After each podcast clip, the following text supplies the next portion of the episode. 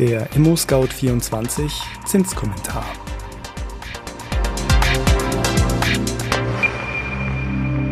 Hallo und herzlich willkommen zum ImmoScout24 Zinskommentar Podcast. Mit dem Notkaufprogramm PEP will die Europäische Zentralbank der Krise trotzen. Wie wirkt sich das auf die Zinsen aus?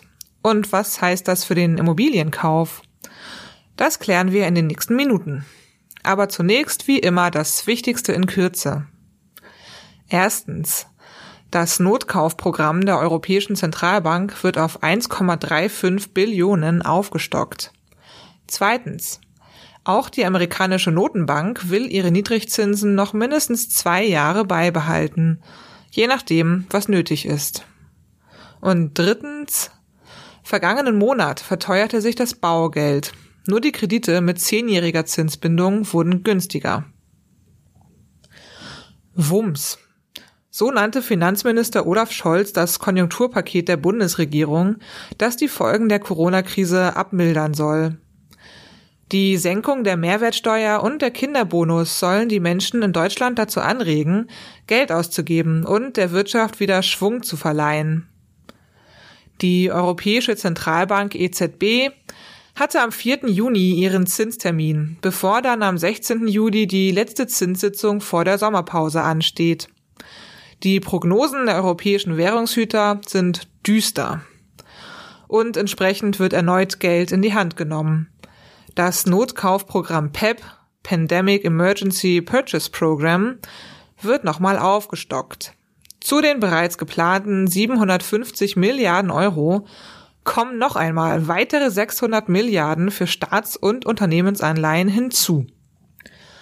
Unterm Strich steht die fantastische Summe von 1,35 Billionen Euro.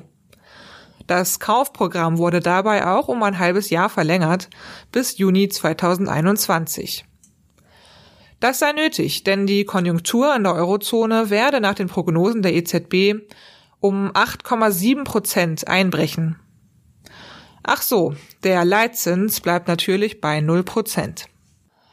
Die Konjunkturdaten, die von den einschlägigen Institutionen in schöner Regelmäßigkeit veröffentlicht werden, befinden sich in einem steten Fluss.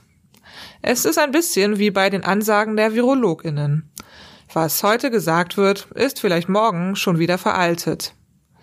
Der Internationale Währungsfonds IWF prognostizierte im Januar eine weltweite Wirtschaftsleistung von plus 3,3 Prozent.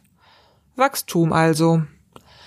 Nachdem das Coronavirus grassierte, korrigierte der IWF im April 2020 auf einen Rückgang der Wirtschaftsleistung um minus drei Prozent.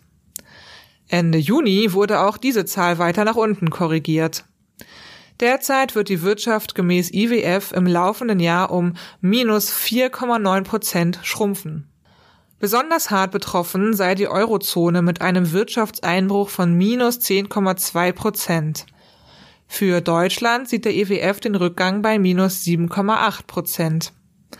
Die Wirtschaftsweisen in Deutschland gaben kürzlich ebenfalls eine Prognose ab. Minus 6,5 Prozent erwarten sie für dieses Jahr. Der Hoffnungsschimmer am Horizont. Bereits für das kommende Jahr erwartet der IWF wieder eine Konjunkturerholung und ein weltweites Wachstum um plus 5,4 Prozent. Warten wir es ab.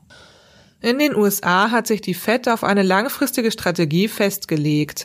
Der Leitzins bleibt in einem Korridor zwischen 0,00 und 0,25 Prozent. Wo sollte er auch sonst anders hin? Fed-Chef Jerome Powell ging mit dem Coronavirus hart ins Gericht. Das Virus belastet die USA anhaltend stark, mit verheerenden Aussichten für die Wirtschaft und Arbeitsplätze. Deshalb bleiben die Schleusen der Notenbank weit geöffnet.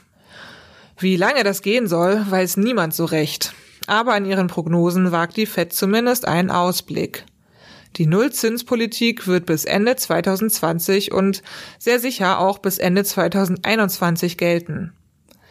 Laut der meisten Prognosen dürfte auch noch mit identischen Leitzinsen bis Ende 2022 zu rechnen sein.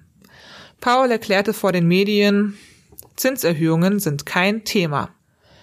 Um die Finanzmärkte zu stützen, geht auch der Ankauf von US-Staatsanleihen in Milliardenhöhe weiter.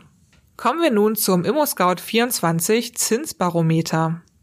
Diesen Monat entwickelten sich die Bauzinsen teilweise entgegengesetzt zum letzten Mal. Da verteuerten sich vor allem die kurzfristigen Bauzinsen.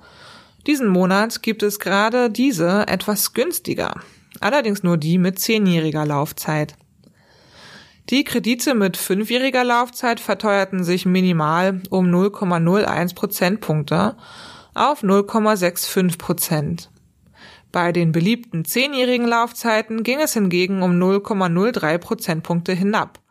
Sie notierten Ende Juni bei 0,71 Prozent. Die Baukredite mit den längeren Zinsbindungsfristen wurden teurer. Sowohl die 15-jährigen Darlehen als auch die Baukredite mit einer Zinsbindung von 20 Jahren stiegen um jeweils 0,03 Prozentpunkte. Die 15-jährigen Kredite notierten bei 0,97 und die 20-jährigen bei 1,12 Prozent. Ja, damit sind wir am Ende des ImmoScout 24 Zinskommentars angekommen.